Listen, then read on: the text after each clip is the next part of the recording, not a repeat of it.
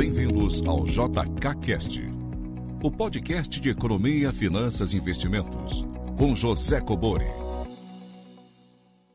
Sejam todos muito bem-vindos a mais um episódio do JKCast. É, perguntas em áudio e texto para o WhatsApp 61 981 Lembrando, pessoal, imersão em fusões e aquisições M&A, fusões e aquisições e valuation, é, de 7 a 10 de setembro. 7, 8, 9 e 10, quinta, sexta, sábado e domingo. Quinta, sexta e sábado dia todo, domingo até o horário do almoço. É, muito conteúdo da minha experiência prática profissional e também o arcabouço teórico, pois era a disciplina que eu ministrava no IBMEC ao longo de 10 anos. É, então, todo o material, casos reais, planilhas, é, terá lá e, obviamente, nos intervalos, como eu sempre falo, né? Os coffee breaks, almoços e a confraternização após o almoço domingo. Teremos muito tempo para trocar experiências. É, bem, pessoal, é, só aproveitou uma pergunta e é uma pergunta longa, mas eu, em respeito né, a todos vocês, que eu sempre digo, de 40 segundos a um minuto. É, é uma pergunta que, inclusive, é sobre o tema, né? Que a gente tem falado bastante aqui sobre fusões e aquisições. É só que o rapaz mandou aqui uma pergunta de três minutos. Obviamente, eu vou pegar só uma parte da pergunta dele, é a única pergunta do episódio de hoje, mas como é uma pergunta interessante, né, sobre o nosso assunto, eu vou respondê-la e pedir para a pessoa que enviou é, que envie perguntas entre 40 segundos e um minuto, tá? Ele mandou uma pergunta de mais de 3 minutos. Então, em respeito a vocês aí, que sempre enviam e seguem as regrinhas, eu vou passar só a primeira parte da pergunta dele e vou responder. Então, vamos lá. A primeira pergunta, primeira e única pergunta. Boa tarde, Zé Cobori. Eu sou o Diego de São Paulo. Primeiramente, gostaria de agradecer ao senhor pelo conteúdo que disponibiliza semanalmente através do podcast e também pelos seus cursos, ao qual eu fui, fui sua aluna. Graças a esse conteúdo, hoje eu estou fazendo a negociação, estou intermediando uma negociação entre duas empresas e eu tenho aqui três dúvidas. Se o senhor puder esclarecer para nós, eu ficaria muito grato. Primeira dúvida em relação ao EBITDA, eu fiz todo o valuation na empresa e cheguei no valor do EBITDA. E a minha questão é o seguinte: eu sei que a parte compradora terá algumas otimizações ao adquirir a empresa ao qual estou fazendo a venda. Uma delas, aluguel, é outra folha de funcionários. Então, despesas administrativas.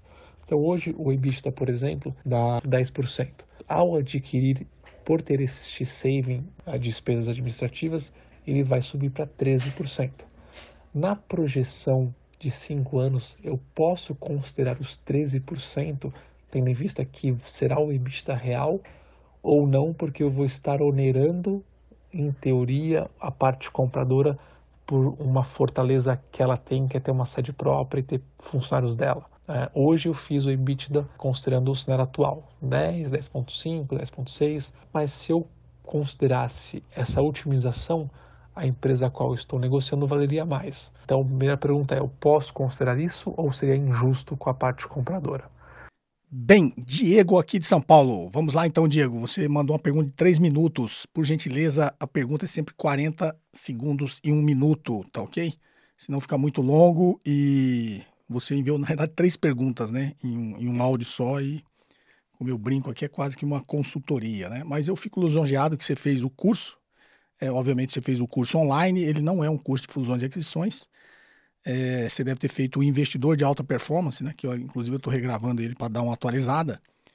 É, e vocês que têm acesso podem reassistir, né? E quem ainda for é, ingressar nesse curso, ele vai estar tá atualizado. Então você provavelmente, Diego, fez esse curso Investidor de Alta Performance, que fala no final ali sobre valuation, mas não tem a ciência né, da, do M&A, das fusões e aquisições. Até porque essa dúvida sua, e eu fico feliz que você esteja, esteja utilizando né, esses conhecimentos aí é, na sua atuação profissional. Só que carece aí de muito conhecimento teórico, tá? É, e prático do mercado sobre fusões e aquisições. Até porque essa dúvida sua me parece bastante básica. Você está falando de sinergia, né? Então, o que, que o Diego falou, só para colocar todo mundo aqui no mesmo, no mesmo patamar aqui de entendimento? O Diego calculou o EBITDA da empresa, o EBITDA, como eu sempre falo, é o lucro operacional antes dos impostos, dos juros, da depreciação e da amortização. É, nunca é demais lembrar que o EBITDA é uma sigla em inglês. E por que falar, ah, por que, não usa as, as, siglas em português? Porque na verdade o mercado todo usa em inglês. É, se você falar em português, na verdade é que ninguém vai entender, pelo menos quem atua nessa área, né? É, e também porque hoje qualquer tipo de investimento, avaliação de empresa, sempre tem investidores do mundo todo avaliando, então você tem que colocar numa linguagem única. Então o EBITDA é o Earnings Before Interest Tax Depreciation e Amortization, ou seja, lucros antes dos juros, dos impostos, da depreciação e da amortização, que é basicamente ali o lucro operacional, né? Você vem lá, receita bruta, deduções de vendas, imposto sobre vendas, receita líquida, custo do produto vendido se for indústria, custo da mercadoria vendida se for comércio, custo do serviço prestado se for empresa prestador de serviço, primeira linha de lucro, lucro bruto. Aí você vai retirar todas as despesas operacionais, que são as despesas de vendas gerais e administrativas, e você chega ali no que a gente chama de lucro operacional. É, a gente faz uma, um ajuste nesse lucro operacional para virar o EBITDA, porque você tem que considerar ali que é antes da depreciação e da amortização antes dos impostos dos juros. O nosso lucro operacional já é antes dos impostos dos juros, mas não é antes da depreciação e da amortização. A gente faz essa, esse ajuste. Em fazendo esse ajuste, a gente começa a calcular o que seria o fluxo de caixa livre da empresa, que é exatamente a informação que você vai utilizar para achar o valor da empresa. É, então, como você faz esse ajuste? Aí o EBITDA, né, você vai lá e volta a depreciação para quê? Para você poder calcular o imposto, porque nós temos aí esse benefício fiscal, você volta a depreciação, deduz do EBITDA, vai virar o EBIT, ou seja, vai só tirar o Depreciation Amortization lá da sigla, você está considerando agora, né, tirando para calcular o imposto, vai no EBIT, calcula o imposto de renda SSLL, você vai lá no que a gente chama de NOPAT, Net Operating Profit After Tax, ou seja, o lucro operacional após os impostos. E aí, lá do NOPAT, você volta a depreciação, porque depreciação não é caixa, você chega no fluxo de caixa operacional. E aí você vai somar isso com fluxo de caixa de investimentos. Quando você soma, obviamente, fluxo de caixa de investimentos, é, na grande maioria das vezes é negativo, porque você está considerando o investimento em capex, bens de capital, e o investimento em necessidade de capital de giro na sua variação. E aí você chega aí finalmente no que a gente chama de fluxo de caixa livre. Com o fluxo de caixa livre, você vai calcular o valor da empresa. Vai colocar naquela fórmula que eu sempre é, mostro aqui, né, o valor de uma empresa é a sua capacidade de gerar caixa no futuro. Então você vai projetar esses fluxos de caixa livre e vai trazer a valor presente pelo custo de capital da empresa. Se ela tem capital terceiros, vai ser o WACC, que é o custo médio ponderado de capital. Então você fez isso, você achou o valor da empresa. Qual que é a dúvida do Diego? Fiz o, calculei o EBITDA tal, cheguei nessa conta, é, projetei, a empresa vai dar um valor. Aí ele está dizendo, pelo que eu entendi, ele está assessorando no sell side, uma empresa que ele está vendendo, e na realidade ele está querendo capturar a sinergia do comprador. Né? Então, se o comprador realmente fizer a aquisição dessa empresa, ela vai reduzir os custos, pelo que eu entendi, né? os custos administrativos, aluguéis, esse tipo de coisa que você citou. E, obviamente, quando ela reduz isso, o EBITDA vai subir, vai subir o fluxo de caixa livre, vai subir o valor da empresa. Não é isso? O que o Diego, a dúvida do Diego que ele está falando é: eu posso calcular isso né, e capturar isso no valor? Não, porque essa sinergia é do comprador, né? Não é nem ser injusto ou não. Na realidade, a sinergia é do comprador. É, é até um dos motivos né, que uma empresa entra numa operação de fusões e aquisições. Para quem já fez o, a nossa imersão e quem fará, vai aprender isso no detalhe, porque lá a gente ensina, inclusive, a calcular as sinergias, né, que são os fluxos de caixas incrementais. O que, que é, uma operação de M&A tem que ter de pronto, de zero ali na hora do negócio? É tem que ter sinergia. O que, que é a sinergia? É, resumindo na frase, é o todo é maior que a soma das partes. Então, um mais um não pode ser dois. Se um mais um, né, uma empresa mais a outra, for exatamente igual à soma das duas, é, não faz nenhum sentido fazer a aquisição. Então, uma operação de M&A tem que gerar sinergia, né? Um mais um tem que ser mais do que dois. O todo tem que ser maior do que a soma das partes. É, por quê? Porque é exatamente isso, né? O comprador está vendo um ganho de eficiência, um ganho de escala, ele vai comprar aquela empresa. É, necessariamente ele não precisa ter as duas despesas somadas, ele vai ter no montante final, na consolidação, uma despesa menor do que a soma das duas. Obviamente, é, o fluxo de caixa que sobra é maior. Né? No caso que o Diego está dizendo é o seguinte: é, o comprador vai comprar, ele vai reduzir a parte de aluguel e a parte administrativa ele vai conseguir ganhar aí um, uma escala, uma sinergia, vai diminuir também. Logo, o somatório das duas empresas né, vai ser maior do que as empresas separadas. É, esse é o motivo de uma operação de M&A, né? basicamente, sob o ponto de vista econômico, tá, que eu estou dizendo. Então, que a dúvida do Diego é: eu posso calcular isso aqui para projetar o valor da empresa? Não, porque isso não é seu, né? Como é que você vai calcular isso? É, você tem que calcular o valor da empresa que você está assessorando que vai estar tá sendo vendida. Ela tem uma despesa, ela tem um aluguel. Esse aluguel que você está querendo colocar ali não é dela, né? é do comprador.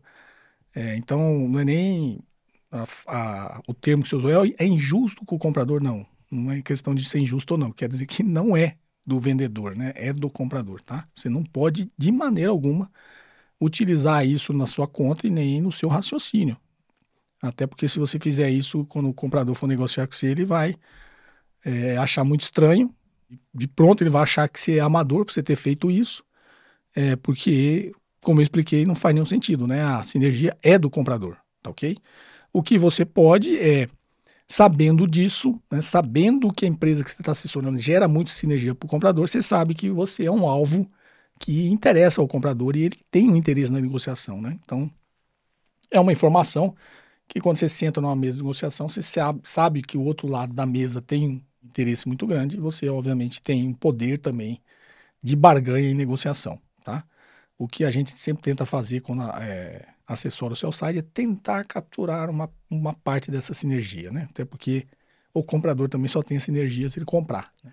É, mas, pelo que eu expliquei, a sinergia é do comprador, tá? não é do vendedor. O vendedor não tem essa redução que você falou se não for comprado, né? Então, o valor da empresa que você está assessorando que está sendo vendida é o valor dela, é a despesa dela, o fluxo de caixa dela, a receita dela, tudo que for dela, você vai fazer a conta, trazer o valor presente, vai achar o valor da empresa.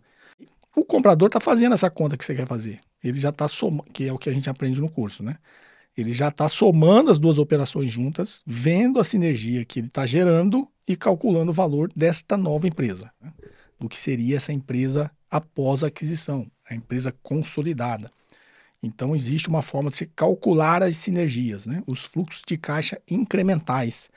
Então, a gente calcula sempre essa sinergia quando a gente está assessorando o comprador para saber o quanto é interessante aquela operação, né? o quanto aquela operação vai gerar de benefícios econômicos para esta nova empresa, né? para a empresa que está sendo é, consolidada. Ou seja, a minha empresa, estou comprando, comprando a, do, a empresa está sendo vendida, quando eu comprar, eu vou, se for incorporada nessa nova, tem muita aquisição que deixa separado.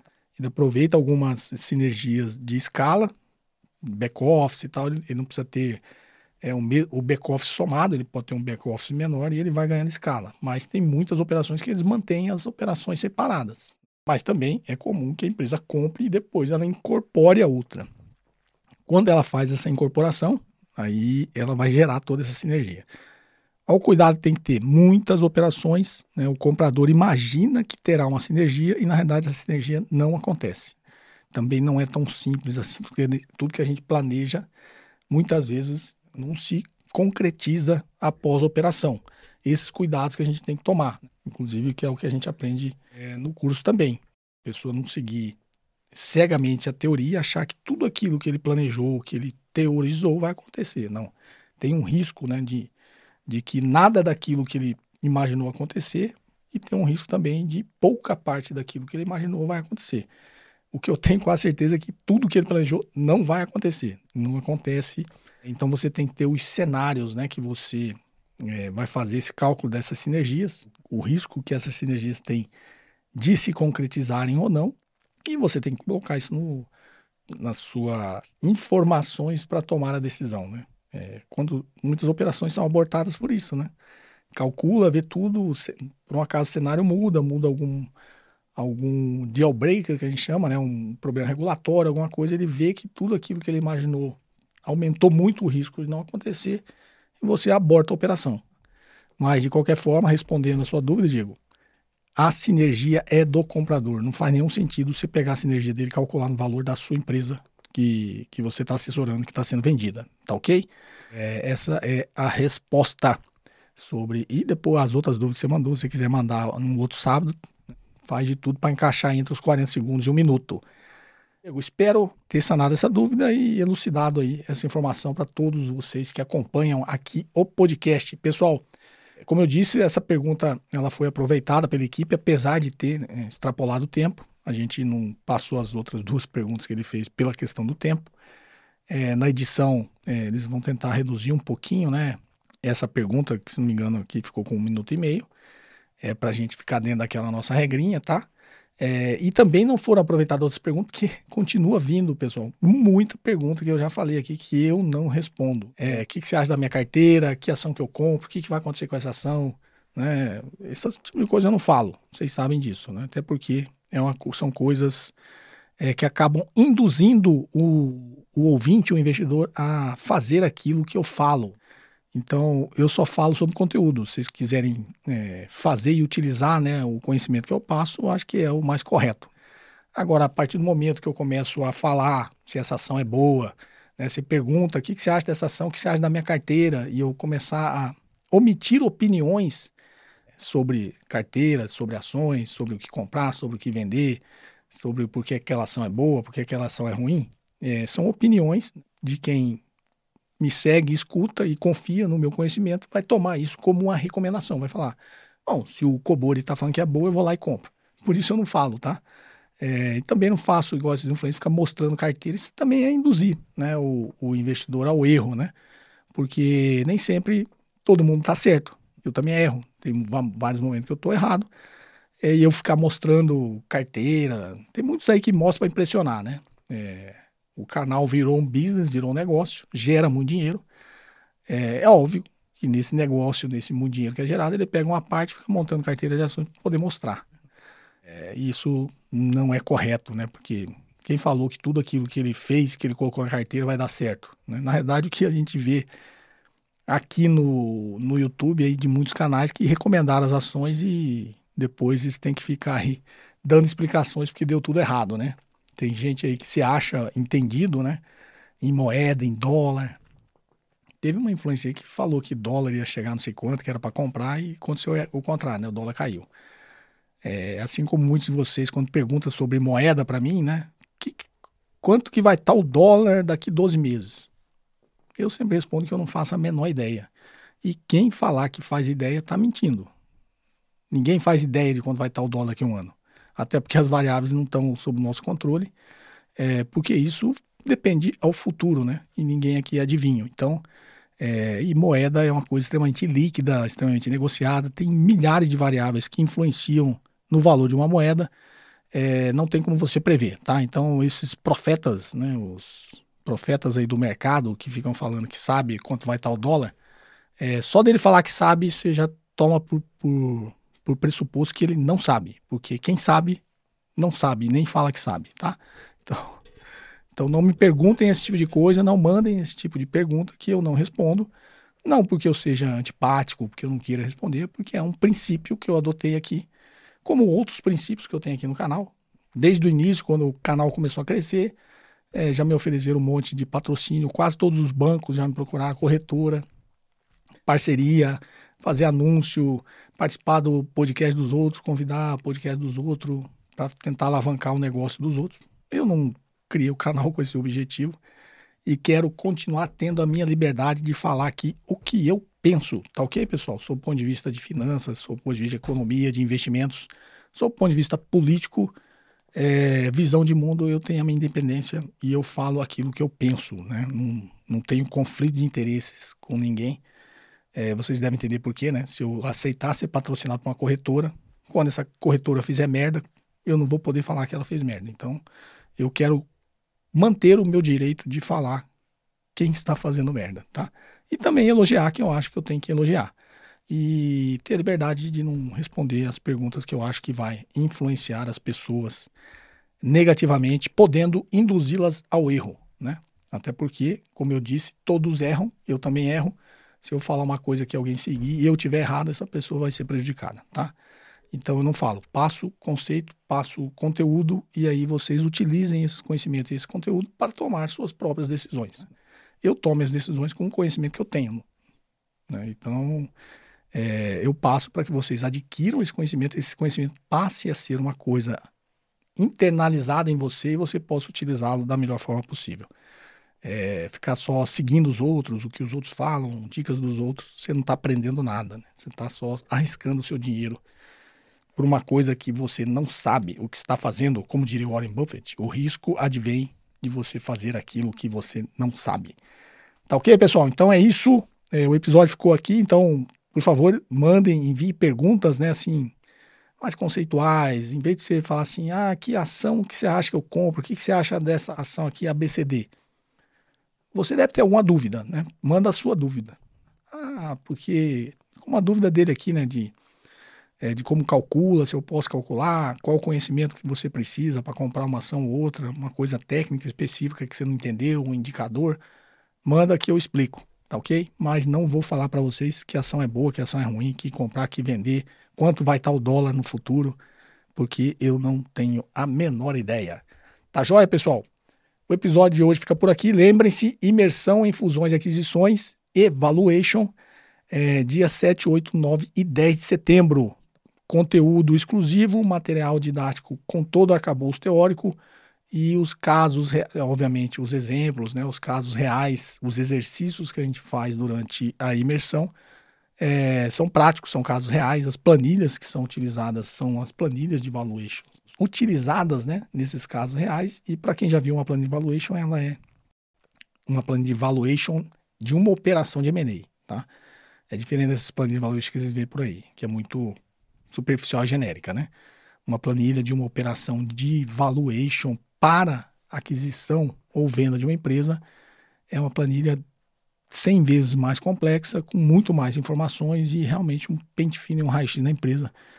É, Para vocês terem uma ideia, tem todas as informações que nem a empresa imaginava que tinha. Né? Então, é, numa planilha complexa de uma operação de M&A, tem tudo, tem nome de todos os fornecedores, todos os clientes, você tem que planilhar para você fazer um monte de cálculo, até para você entender melhor o negócio, ver onde estão os riscos, como você projeta. Então, tem informações ali que nem a empresa imaginava que tinha, que é o que a gente levanta e coloca. Porque imagine, você está comprando uma empresa inteira, né, ou está vendendo uma empresa inteira, é, você tem que ser o mais criterioso e profundo possível. Tá ok? Então, é essas planilhas que a gente utiliza lá, vocês aprendem a utilizar, aprendem, aprendem a montar essa planilha, onde colher as informações, né? Quais as fórmulas que você joga na planilha para ele fazer é, isso da forma mais automática possível, depois que você inseriu todas as informações e chegar no valor da empresa. E, obviamente, esse material todo é utilizado depois pela empresa como forma de gestão, já que ele é um material muito rico em informações, tá joia? E é isso que a gente utiliza lá. Não vai ser essas planilhas que vocês veem aí de, de valuation que você faz em, em, duas horas no Excel, tá? Isso é, é construído ao longo de, de meses, essa planilha. Tá joia, pessoal? Então, Lembre-se da imersão em fusões e aquisições Evaluation, 7, 8, 9 10 de setembro. Pessoal, perguntas em áudio e texto para o WhatsApp 61981170005. Perguntas entre 40 segundos e 1 minuto, se identificando de onde você fala e perguntas conceituais.